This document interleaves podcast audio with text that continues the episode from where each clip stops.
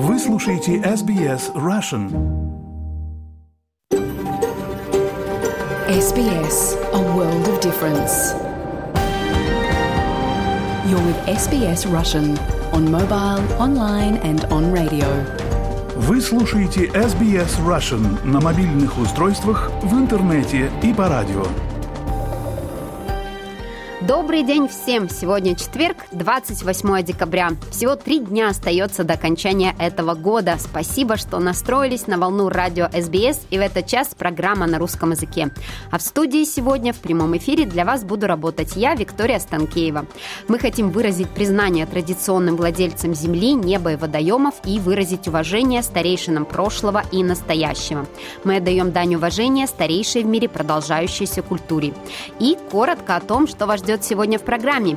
Американское издание «Политико» опубликовало статью о том, что администрация Байдена тихо меняет свою стратегию в Украине. Узнаем главное из этой статьи совсем скоро.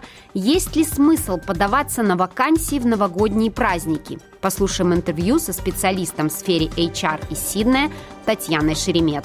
Могу сказать, что на моей практике очень много случаев, когда люди находили работу именно под конец года. И что я, как правило, слышу от них? Как правило, люди не ожидают, что они так быстро под конец года найдут работу. И говорят о том, что меня взяли случайно, я попал случайно в эту компанию. То есть э, у них уже был, например, человек, но он либо не вышел, либо уехал э, на каникулы и прочее. Послушаем также подкаст про деньги и технологии. Павел Энтин записывал этот подкаст из Дубая. А тема – как владельцам стартапов найти финансирование для своих проектов.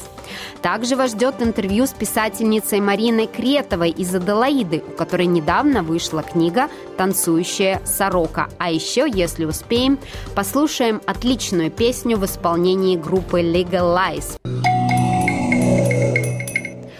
США выделили новый пакет помощи Украине в области безопасности на сумму 250 миллионов долларов.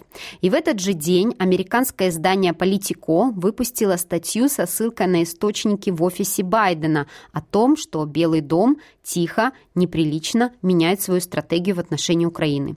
Два года Байден и Зеленский, пишут журналисты, фокусировались на вытеснении России из Украины. Теперь в Вашингтоне обсуждается переход к более оборонительной позиции. Наш корреспондент в США Михаил Комадовский внимательно прочитал эту статью и выделил из нее главные моменты. Михаил, вам слово.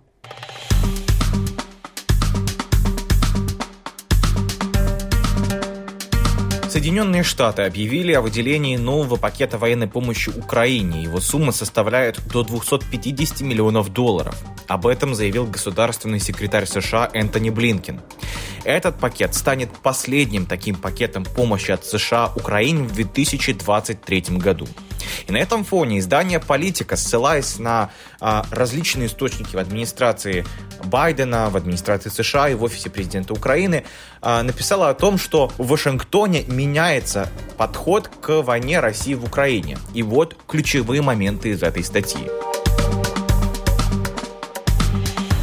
Во-первых, журналисты пишут э, о сдвиге акцента, о том, что администрация Байдена и европейские чиновники тонко меняют свой подход к Украине, отходя от поддержки целей э, Киева о полной победе над Россией. Вместо этого они, как пишут журналисты политика, сосредотачиваются на улучшении позиции Украины в потенциальных переговорах по окончанию войны.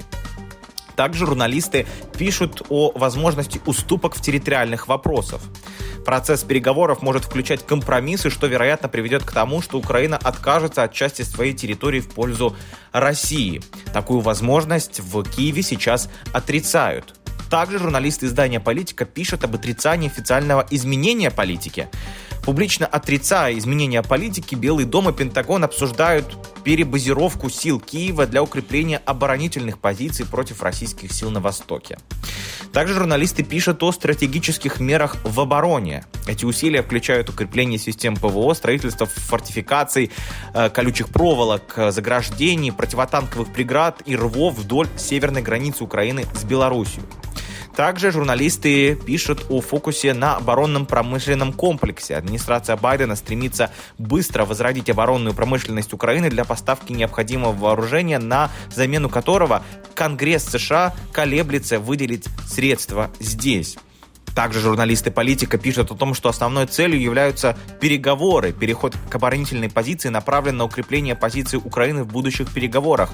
Администрация, пишет в статье, подчеркивает убеждение, что война в конечном итоге завершится переговорами. Также источники издания говорят о политических трудностях для Байдена. Управление войной в период сложной предвыборной кампании представляет собой трудность для администрации э, президента Байдена, пишут журналисты. Э, он должен поддерживать Украину, избегая при этом появления слабости, проявления слабости перед Путиным. Мы услышали изменение риторики из уст президента США. За последний год поддержка США Украины изменилась от а, неопределенного обязательства оказывать поддержку, и здесь я процитирую, столько, сколько потребуется, as long as it takes, к заявлению, что США будут предоставлять поддержку столько, сколько можем, as long as we can. Также журналисты политика пишут о роли ЕС, о том, что Европейский Союз рассматривает возможность ускорения вступления Украины в НАТО для укрепления ее позиции в переговорах с Москвой, что является чувствительной темой для Путина. Ну и под конец Время здесь, э, как пишут журналисты, является недостатком из-за убывающих людских ресурсов, о том, из-за того, что люди каждый день гибнут из-за вторжения России в Украину и промышленных возможностей, аналитики считают, что время работает против Украины и компромиссы могут потребоваться, чтобы добиться согласия России на переговоры. А как вы считаете, может ли эта война закончиться переговорами и в каком формате? Своими мнениями делитесь на наших страницах в социальных сетях, в том числе и в Facebook SBS Russia, ну а пока оставайтесь на волнах радио SBS. Спасибо, Миша. А мы переходим к другим темам. Есть ли смысл подаваться на вакансии в новогодние праздники? Какие стратегии можно использовать для успешного поиска работы в декабре и январе? На эти и другие вопросы ответила специалист в сфере HR Сиднея Татьяна Шеремет. Сегодня мы поговорим про поиск работы в конце декабря и в январе. Есть ли шанс ее найти? Какие рекомендации могут помочь вам это сделать? И для этого я пригласила к нам в студию SBS специалиста в сфере HR из Сиднея Татьяну Шеремет. Здравствуйте, Татьяна. Здравствуйте, Виктория и радиослушатели. Скажите, пожалуйста, есть ли смысл подаваться на вакансии в новогодние праздники? У меня ответ простой всегда есть смысл подаваться, если вы ищете работу, независимо от э, дня в календаре. Это может быть и 1 января, и 25 декабря, и другие праздники.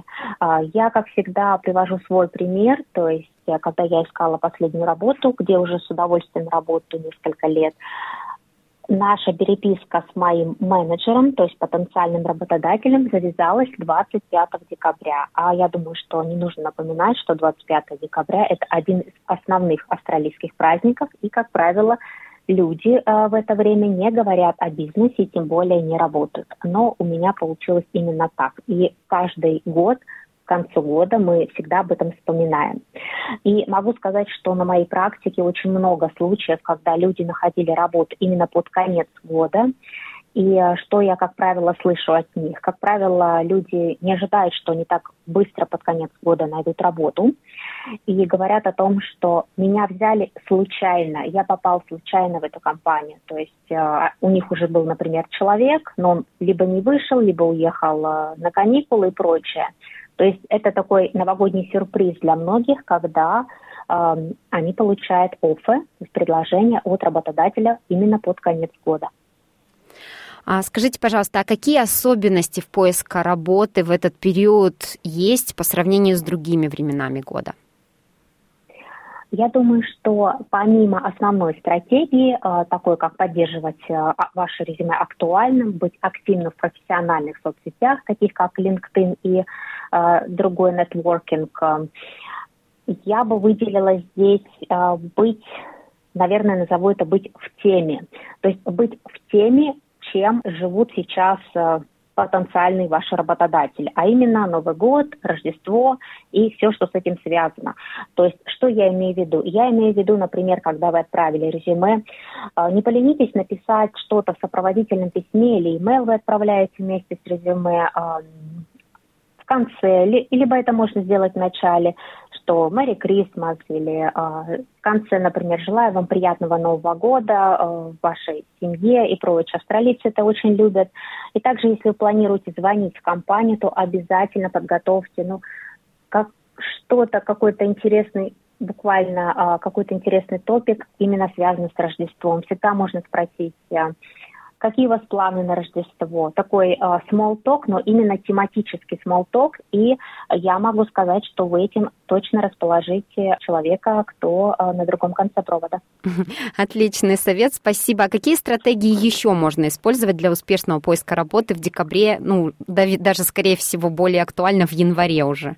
Я думаю, если мы говорим именно про стратегию, то это гибкость, лояльность и более того проактивность. Что это значит? Если мы говорим про январь, а, то в январе, ну, как правило, люди только выходят на работу, только начинают а, вникать в процессы, кто-то еще а, мыслями в праздниках и прочее, то нужно о себе напоминать. То есть, если вы отправили резюме даже в декабре, то можно позвонить в январе и уточнить, как проходит процесс и видели ли ваше резюме. И более того, здесь будет очень актуально, потому что если вы отправили резюме в декабре, то по э, таким обстоятельствам, как мы все люди, да, э, ну, например, HR может просто забыть о вашем резюме, хотя вы очень хороший кандидат. И э, не лишним будет напомнить в январе о том, что вы еще ищете работу и очень заинтересованы именно в этой компании. А могут ли быть особенности в процессе собеседования в этот период? Да, вы знаете, могут, и я бы сказала, на моей практике достаточно часто. А, дело в том, что в конце года мы всегда подводим итоги, наверное, так уже сложилось исторически, и компании также подводят итоги. Поэтому, если ищут людей, то, как правило, планируют, хотели бы взять человека уже к концу года, чтобы подвести такую черту, что все, мы набрали персонал и начинаем 3-5 января с новой командой, с цельной командой мы начинаем наши проекты. И более того, к концу года, как правило, многие проекты одобряются для компании, чтобы этот проект заработал а, в начале года. Поэтому все-таки очень часто рекруты стараются убыстрить процесс собеседования, то есть это может быть не пять этапов, а три, не три, а два или даже один. Или, например, не face-to-face первый этап, а онлайн, и второй только face-to-face как финальный. Это очень часто происходит. Это очень интересно. А компании предлагают бонусы или льготы для тех, кто присоединится к ним в конце года? Часто предлагают для высококвалифицированных специалистов, которые на рынке очень востребованы, хотят таким образом, так сказать, приманить кандидатов к себе. И все понимают, что очень часто люди в, это, в этот период уезжают в отпуска, то дополнительные какие-то бонусы могут предложить, чтобы, возможно, даже задержать человека, э, чтобы прособеседоваться с ним и, соответственно, принять решение и сделать э, побыстрее предложение и принять его. Татьяна, а следует ли рассматривать временные предложения работы в этот период или лучше подождать постоянной позиции? Здесь, конечно же, многое зависит от ваших личных обстоятельств, но если есть такая возможность и желание, то я бы рекомендовала обратить внимание на контракты, например.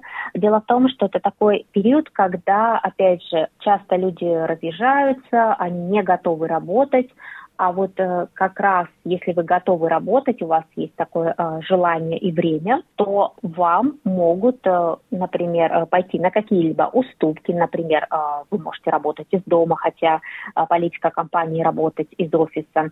Или предложить те же самые бонусы, то есть как бы приманив Татьяна, еще, если вот обобщить, какие навыки или качества могут выделить кандидата на фоне других в этот конкурентный период? Если обобщить все, то я бы все-таки, опять же, выделила это проактивность, гибкость и лояльность. Потому что, опять же, в этот период э, люди все HR, да, рекруты, мы люди, и, конечно же, уже больше не думаем о работе, и если человек будет общаться с потенциальным работодателем и начнет разговор не с того, что, ну, давайте поговорим, да, о вакансии и прочее, от того, как э, у вас дела, какие у вас планы на Крисмас, а вот э, я детей туда, а у вас э, что-то, ну, и прочее. Поэтому здесь быть, опять же, в теме и слушать, слушать то, что у вас спрашивают и что вам говорят. То есть, если, например, у вас face-to-face интервью, посмотрите, если вы пришли в компанию, посмотрите, насколько готов офис к к Новому году, к празднованию Рождества. Например, там огромная пышная елка. То есть это можно обсудить. И вы уже будете в глазах э, казаться таким приветливым, вежливым человеком, и который э, заметил, что у них, например, большая елка. Да, отличные советы. Может быть, есть еще какие-то дополнительные рекомендации по поиску работы в эти не очень продуктивные, как многие считают, месяцы декабрь-январь? Ну вот я бы как раз немножечко перефразировала эту фразу, что декабрь, январь – это очень продуктивные месяцы. Если вы ищете работу и подойти к этому, даже я бы сказала, как к плану, да, как к стратегическому плану.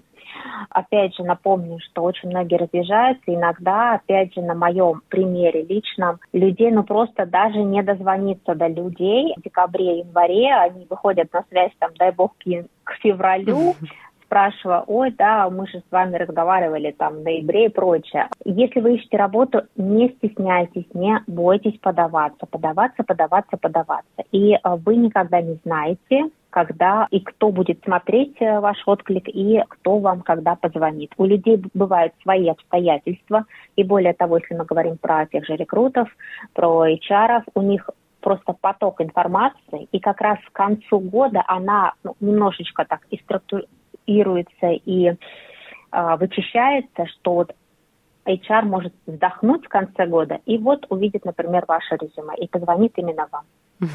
Отличные советы. Я напомню, что в гостях у нас была специалист в сфере HR из Сиднея Татьяна Шеремет. Спасибо, Виктория, и всем желаю найти приятные для них работы в любые месяца года. На часах Сиднейской студии 12 часов 28 минут. У микрофона Виктория Станкеева. Вы слушаете программу СБС на русском языке. И сейчас в эфире подкаст про деньги и технологии, который поможет вам разобраться в мире финансов, инвестиций и последних технологических новинок. Эксперты нашего подкаста делятся с вами своими знаниями и аналитикой. Это третья часть подкаста про поиск инвестиций для стартапов. Полную версию этого подкаста вы можете послушать на нашем сайте или во всех приложениях для подкастов.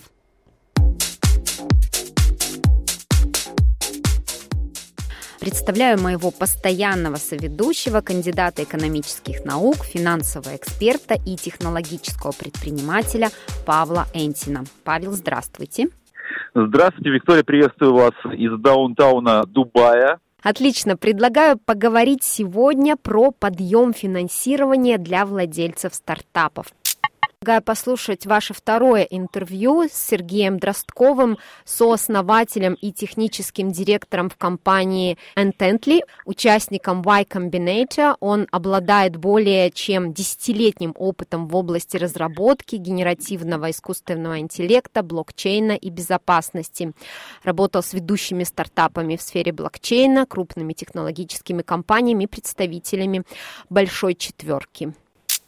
Сергей, скажи, пожалуйста, как вы а, решили, что вам нужно попасть в Y Combinator? А, зачем вам это понадобилось? Смотри, я, наверное, начну с того, что я к команде присоединился уже, наверное, когда да, она попала в Y Combinator. Там два фаундера, собственно, они выпускники Y Combinator, и они уже там и они успешные выпускники, то есть ну, предыдущая компания там уже зарядила больше там 100 миллионов, и э, по факту они там решили двигаться в сторону России для того, чтобы ну, собственно, запустить э, фандрейзинг. Вот, соответственно, приняли решение залетать в этот батч зимний, подали заявку, ну, их, естественно, приняли. Почему естественно, я, наверное, могу дальше сказать. Естественно, потому что они выпускники уже или по другой да. причине? Да, если, ну, это ни для кого, наверное, уже не секрет, что последние два, ну, это, может, даже больше, наверное, не два, а больше batch а, они практически полностью, ну, или там процентов на 70 состоят из выпускников, А те, у кого, то есть, уже есть хороший traction, есть стартапы, есть э, раунды и так далее. Остальная часть, как правило, выпускники там топовых вузов, американских, там, Лига Плюща и так далее. Вот, поэтому, ну, есть небольшой процент тех, кто все-таки залетают на холодную, так сказать. Вот я так хотел спросить, то есть получается это как выпускниками частных школ или там Оксбриджа или Лига Плюща. То есть если у тебя родители уже там, то отпрыски, э, скорее всего, туда попадут. То есть получается, если уже были бы комбинаторы члены команды, то, скорее всего, команда туда и попадет, правильно? Да, да, да. Ну, да, там реально практически 70% батча, насколько я знаю, и э, зимнего, и летнего, они состоят из выпускников IC. Вот. Есть еще история с тем, что там даже есть уже дети выпускников YC в этих э, батчах. А в чем магия вот этого Y Combinator? Скажи, самое главное, почему игра стоит свеч? Ну, наверное, самое главное, что тебя фокусирует. Ну, если, если, если опустить как бы историю о том, что это все-таки сильно boost ит фандрейзинг, дает нетворкинг, ну и в целом это бренд э, для многих инвестфондов, э, что если, грубо говоря, прошел этот акселератор, ты вышел на Demo Day, то с тобой точно стоит говорить. Помимо этого, там достаточно хорошие guideline ы, ну и тебя фокусируют, в принципе, на то, что тебе надо делать конкретно до дня. Вот в нашем случае нас фокусировали на поиск PMF. Ну, в принципе, наверное, любой стартап должен в первую очередь на стадии там пресид и сид искать PMF до тех пор, пока он его не найдет, не пытаться что-то там масштабировать. Понятно. Э, смотри, я очень много встречаю команд, особенно молодых. Сразу же вот такой вопрос и надеюсь на ответ. Это, судя по твоему описанию сейчас, наивно и э, надеяться попасть в Y-Combinator? Или все-таки же надо дерзать в любом случае? Ну, надо пробовать в любом случае.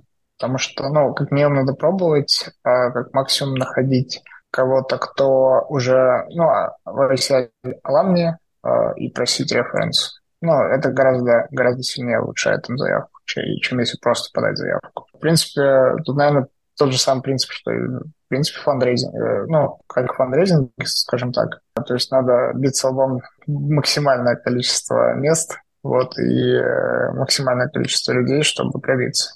На самом деле там можно попасть и э, там даже после, ну, как у них есть, когда ты подаешь заявку там вовремя, грубо говоря, есть, когда ты опоздун. И даже в этом случае могут принять. Если проект достаточно сильный, если рынок достаточно там, сильный, и YC не добрал, например, проектов по конкретному сегменту, ну, у них же есть инвестиционный как фокус. Если они добирают по какому-то из направлений проектов, они все могут взять те, кого посчитать сильными.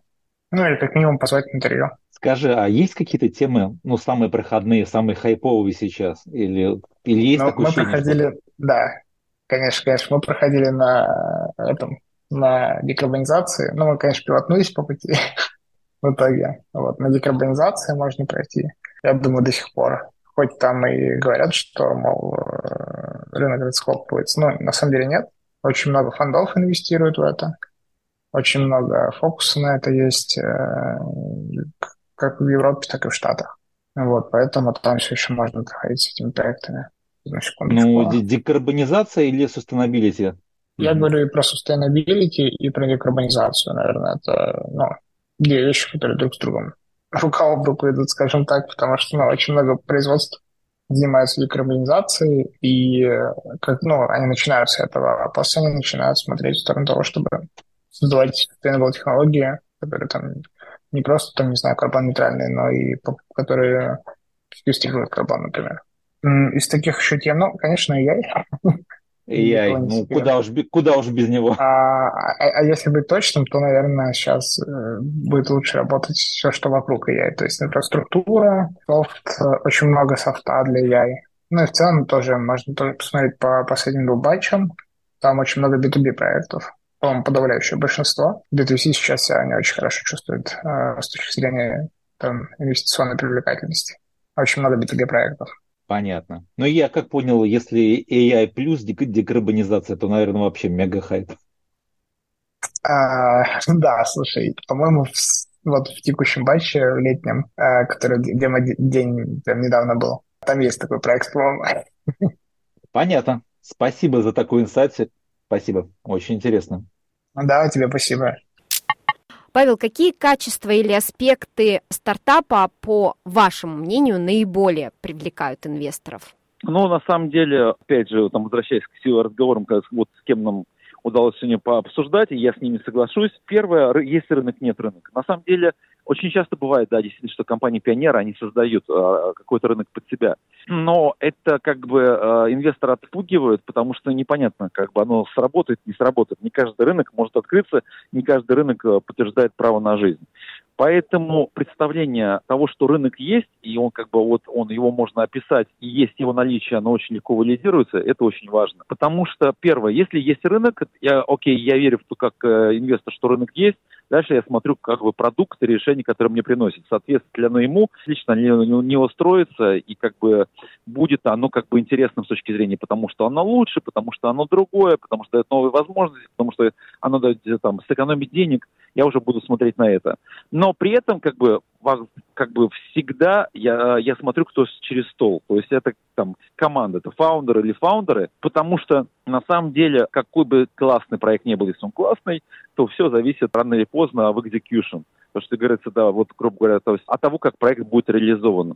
И если я влюбился в проект, но я не вижу достойной команды глубоких профессионалов, людей, которые не просто энтузиасты горящие, а понимают, что они делают, и понимают, какие у них там, там план А, план Б, как, в какой момент, как они что будут делать. Если как бы не видишь вот этого команды, фактора А, это вот это называется команда, ну как бы это бесполезно. То есть на самом деле, опять же, мои большие советы рекомендации стартаперам не, не только хорошо, качественно упаковать продукты и упаковать там инвестиционный деку, там тизер, самих себя.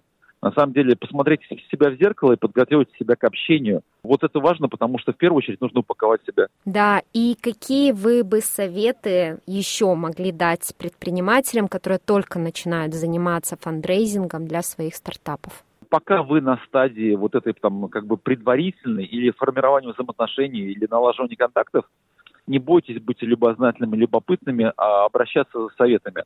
На самом деле э, у нас, может быть, я не знаю, с учетом вот русскоязычной аудитории, у нас как-то есть такое в майнсете, мы боимся обращаться за помощью. Мы считаем, что когда мы обращаемся за помощью, это нас ставит в позицию вот какую-то там ранимую, да, то есть если просишь помощи, ты неудачник.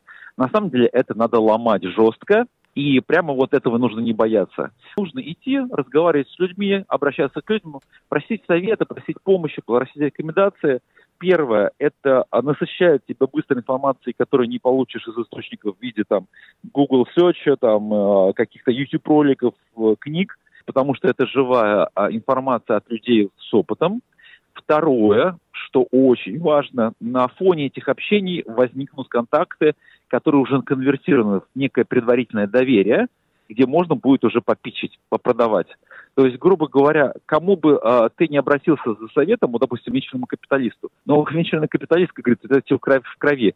Ты можешь просто дать совать совет, но если ты услышал, почувствовал что-то интересное, ты обязательно обратишь на внимание, заинтересуешься и подумаешь, а не инвестирует ли мне в это денег. Поэтому очень большая рекомендация, много-много-много идите за советами, а там, где вы понравитесь, даже не надо будет пичить. Вот, если вы понравитесь в рамках того, как вы будете разговаривать, вам будут давать совет, и вы заинтересуете, вас попросят попичить, вас попросят рассказать про проект. И дальше вы сразу же перепрыгнете на стадию продажи своей идеи, своего проекта для того, чтобы привлечь деньги. Отличный совет. Я добавлю, что у Павла Энтина есть телеграм-канал, который называется «Технооптимист». Там он дает много информации о последних технологиях, а он публикует интервью без редактуры. И, э, конечно же, там вы можете спросить у Павла любой совет. Все верно, Виктория, совершенно верно. На самом деле это очень важно, потому что чем больше приходит интересующихся ребят, тем больше они дают почвы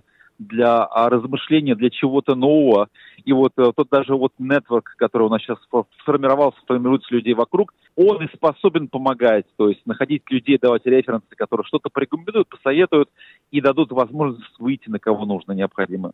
Да, спасибо большое, Павел. А на сегодня мы прощаемся с вами. Напомню, что вели этот подкаст Павел Лентин и я, Виктория Станкеева. Подчеркну, что в этом подкасте мы не даем вам никакую специфическую финансовую информацию, личных рекомендаций и советов. Если вам нужен финансовый совет, пожалуйста, обратитесь напрямую к экспертам. И, конечно же, не пропустите наш следующий подкаст, который выйдет уже скоро.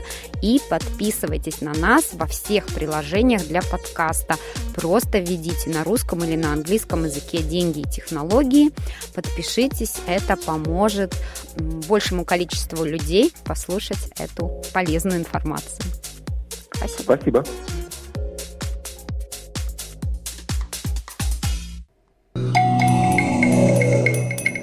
Вы слушаете программу СБС на русском языке. У микрофона Виктория Станкеева. У писательницы Марины Кретовой из Аделаиды недавно вышла книга «Танцующая сорока». Книга была опубликована на английском языке в издательстве Остин Маклей Publishers. Марина Кретова живет в Аделаиде с 2017 года. В России у нее вышло три книги, за одну из них сборник рассказов «Делить радость» Марина стала лауреатом государственной премии.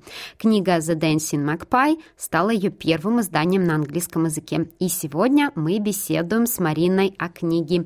Здравствуйте, Марина! Здравствуйте, Виктория. Здравствуйте, дорогие радиослушатели. Марина, расскажите, пожалуйста, немного о себе, как вы пришли к написанию детских книг и что вас вдохновило на создание «Танцующей сороки». Да, это интересный вопрос. Я его ожидала, конечно. А, и можно даже сказать, что ответ на него будет несколько неожиданный.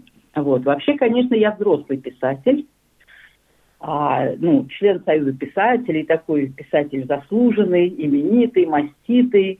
Но в Австралии-то я новичок, понимаете? В Австралии я а, как бы совершенно заново рожденный человек, и а, все мне интересно, все мне любопытно, и можно даже сказать, что я здесь сама вот эта Соня, героиня этой детской книжки. И вот поэтому я решила, что а, здесь я, ну, как-то не то, что не смогу, а просто здесь мне пока не своевременно браться за какие-то серьезные романы, исследования, мемуары. А вот детская книжка, детский взгляд, новая страна, новая природа, новые люди, новый язык – это как раз то, что будет очень созвучно моему настроению. Расскажите, когда вы приехали в Австралию и откуда? А, я приехала в Австралию из Москвы. Приехала не так давно, в самом конце 2017 года. Как вы уже сказали, я читала вашу биографию, вы действительно, у вас э, были значительные успехи в России, в том числе с вашей первой книгой «Делить радости». И вот как этот опыт повлиял на вашу деятельность журналистскую в Австралии, писательскую журналистскую? А, вы знаете, Виктория, я бы вот даже не сказала бы, что мой опыт повлиял, а, потому что опыт, он действительно, ну, во-первых, сын ошибок трудных, во-вторых, а, он, как сказать, он выстраивается из знаний, из каких-то из умения, а мое писательство, оно такое, если, ну, можно так выразиться, врожденное. То есть я вот сколько себя помню с детского сада, я все время, как только я, пока даже я не умела писать, я рисовала и просто какими-то там значками, какие-то истории рассказывала. Потом больше, больше, больше. То есть в моем случае это писать как дышать. Поэтому я как акын, что вижу, о том пою. Вот я жила в России, я там пела. Приехала в Австралию, я запела тут. Поэтому, да, это как-то неизбежно. Мне поэтому трудно даже сказать, как что на что повлияло. Просто я живу, и я пишу, и, наверное, так уже будет до конца, я так думаю. Расскажите немного о вашей книге. Ваша главная героиня Соня живет в Австралии. И у нее интересные взаимоотношения с семьей и окружающим миром. Расскажите, пожалуйста, об этом поподробнее. Хорошо, с удовольствием. А, ну, во-первых, о самой героине Сони, которая родилась уже в Австралии. Это такая забавная девочка. А, ну, я думаю, что ей около пяти лет. Вот это как раз примерно столько, сколько я живу в Австралии, чуть больше. И как Гюстав Флабер говорил о госпоже Бавари, госпожа Бавари – это я, о своем романе, то я могу тоже сказать, что Соня – это я. Это как бы вот моя душа а, и ее осознание новых реалий, нового мира. Вот. Есть еще одна как бы фабула такая параллельная. А, Соня и зовут мою крестницу. А, это маленькая девочка, сейчас она проживает со своей мамой, со своей семьей в Сиднее. Вот, и я, да, я ее вот крестила, когда она была маленькой, и она очень вдумчивая, и при этом очень смешная, веселая такая. Вот, видимо, и ее я тоже имела в виду, включая вот ее имя, просто я вот сохранила. Соня и Соня. А что еще о ней сказать? Да, она родилась уже в Австралии, но ее семья, ее бабушка, ее мама, а, они приехали из другой страны, попали вот в этот многокультурный мир Австралии, а, адаптировались в нем, потому что мама работает, об этом сказано в книжке. Бабушка тоже очень современная, велотренажеры крутит, машину водит, возит свою внучку в бассейн, все как полагается австралийской бабушке. Поэтому Соня, она, конечно, австралийка, безусловно, но вот э, она несет в себе все, все-таки некий вот этот культурный код такой вот из далекой северной страны, как мне кажется, несет. От этого ее такая вот особенная вдумчивость, наблюдательность, парадоксальность, я бы даже какая-то сказала, детского мышления, потому что она сочетает в себе несколько культур. Вот что я могу сказать о ней. Сколько времени у вас заняло написание «Танцующей сороки»? Там 10 рассказов, они короткие, по одной страничке. Я делала это намеренно. Вот, когда-то давно я писала очень длинные, большие романы по 360 страниц, как баронесса Вредская. Но, понимаете, с годами я пришла к пониманию, что краткость сестра таланта, что надо суметь на одной странице сделать и завязку, и развязку, и пик сюжета, и мораль, и краски какие-то добавить. И вот на этой книге «Танцующая сорока» я попробовала себя вот в таком вот коротком, кратком рассказе. Ну, писала я, скажу вам, наверное, месяцев пять. То есть это не быстро, хотя вроде бы детские рассказы и вроде бы короткие. Ведь там же для каждого рассказа сюжет. Там не просто Соня шла-шла, шишечку нашла, вот Соня, вот шишечка. Да, там сюжет, он закручен. Там на зверюшках австралийских, например, вот кенгуру, да, сумчатое животное. Девочка думает, какое хозяйственное животное? Оно, наверное, ходит с сумкой. И вот это вот все обыгрывается, а папа еще и говорит, сумки самое важное носит кенгуру. И только потом в парке дикой природы Соня узнает, что самое важное – это детеныш кенгуру, которого видит там. И вот так вот каждый рассказ. То есть там завязка, развязка, некая интрига. Поэтому все это было не очень быстро. Да, спасибо. Марина, расскажите, пожалуйста, о вашей роли в литературной студии «Ловец снов» и в радиопрограмме «Мультикультурные голоса», да, она называется? Да, да, да, с удовольствием. Вот видите, как интересно, действительно, «Ловец снов» А я взяла и придумала ловец слов. Слов. Слова мы ловим в этой студии. А сны, ну, они уже приходят потом, если удачно наловил слова. Заснул и увидел во сне свои сюжеты интересные. Ну, когда жила в России, я не вела никаких семинаров, а если и вела, то они были не литературные, они касались деловой переписки и так далее. А здесь я вот прям увидела, что эта ниша востребована, и что она абсолютно свободна. И я создала в 2018 году вот такую студию. То есть туда могут приходить и взрослые, и дети. С каждым мы можем найти общий язык, потому что у каждого, у кого есть воображение, есть желание фантазировать и научиться записывать свои а, вот эти мысли, фантазии, грамотно это делать, интересно это делать. Вот, собственно, а, этим мы и занимаемся.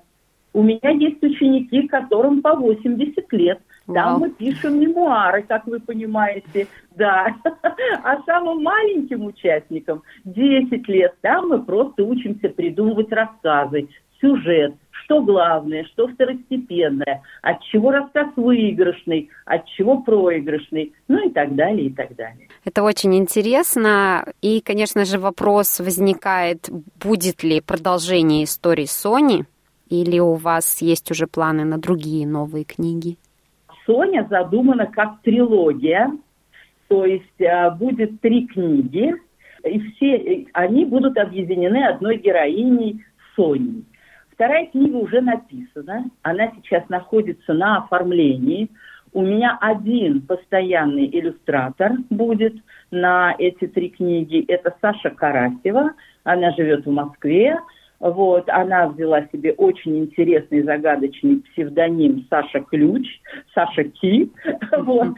Она абсолютно чувствует мои рассказы, просто вот она, ну, замечательная. Я не представляю себе другого художника. Вот она оформляла первую книгу, плюс она профессиональный детский иллюстратор. Вот, она будет оформлять все три книжки. Сейчас она а, рисует иллюстрации ко второй книжке. Как только она закончит, уже а, издательство ждет, что я покажу рукопись с иллюстрациями, то же самое издательство, и уже будем решать вопрос тогда с публикацией второй книги. Отлично. Ну и последний вопрос. Где же наши слушатели могут купить эту книгу? То есть она доступна и в бумажном формате, и в электронном? Безусловно. Сейчас я быстренько все расскажу. Эта книга доступна и в бумажном, и в электронном формате.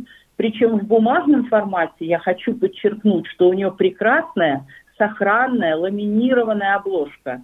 То есть, поскольку книга не толстая, в ней всего 32 страницы, 10 рассказов, твердая обложка не смотрелась бы на ней. Поэтому сделали вот такую ламинированную и плотную. То есть она не рвется и всегда будет в хорошем состоянии. Книга сейчас продается, вот достаточно в браузер вбить «Танцующая сорока» Марина Кретова на английском языке, и вам вывалится 40, наверное, всех самых популярных книготорговых сайтов, где она представлена в бумажном и в электронном виде как e-book. Я провела мониторинг, поскольку сайты и испанские, и английские, она же в Англии вышла, и американские. Лучше всего amazon.com.au. Это наш австралийский Amazon, да. Там самая-самая выгодная цена, книга недорогая, вместе с доставкой она 15 долларов стоит на сегодняшний момент. Я считаю, что почти, ну, практически каждый может позволить своему ребенку или своему внуку э, сделать такой подарок. В библиотеках она уже появляется, а, но это надо вот заходить в коллектор библиотек, где вы имеете читательский билет, там бесплатно можно будет ее прочесть, только прочесть. И в Димаксе, нашем Димаксе, а, мне сказали, что можно подойти а, к продавцу или на консультанту, назвать также имя и название, заказать копию. Я списывалась с Димаксом. Они мне тоже копию оценили в 15 долларов 94 цента. За 2-3 дня они отпечатают копию. То есть у них есть договор с издательством и есть такая возможность. Спасибо большое, Марина. Я напомню, что сегодня у нас в гостях была писательница Марина Кретова, и мы говорили с ней о ее новой книге «Танцующая сорока». Да, большое спасибо, Виктория, вам лучшие пожелания нашим радиослушателям. Пожалуйста, читайте книги хорошие, красивые, ведь они для того и пишутся. Вот такое теплое интервью у нас получилось с Мариной. Наша программа уже подходит к концу. Я хочу сейчас напомнить вам главные новости к этому часу. Число погибших людей в результате непогоды, обрушившейся на восточное побережье страны, увеличилось до 10. Австралийский комиссар по информации проводит расследование в отношении TikTok, изучая его способы обработки персональных данных. И экс-главе Томского штаба Алексея Навального Ксении Фадеевой вызвали скорую прямо в суд. А сейчас, как и обещала, предлагаю вам послушать песню «Legalize. Люди любят». В декабре 2023 года режиссер Рома Либеров представил фильм «Концерт». Он называется «Мы есть». В нем приняли участие группа Би-2, «Ногу свело», лидер «Машины времени» Андрей Макаревич и многие другие музыканты, уехавшие из России после начала полномасштабного вторжения в Украину. Моя коллега Лера Швец записала интервью с режиссером фильма Ромой Либеровым. Если вы еще не слушали это интервью, обязательно послушайте на нашем сайте или в нашем приложении SBS Audio. На мой взгляд, песня «Люди любят» — это лучшая песня из этого фильма, потому что она дарит надежду. Послушайте сами, не знаю, согласитесь вы со мной или нет. Я же прощаюсь с вами до субботы, желаю вам спокойного окончания этой рабочей недели и, пожалуйста, берегите себя и своих близких.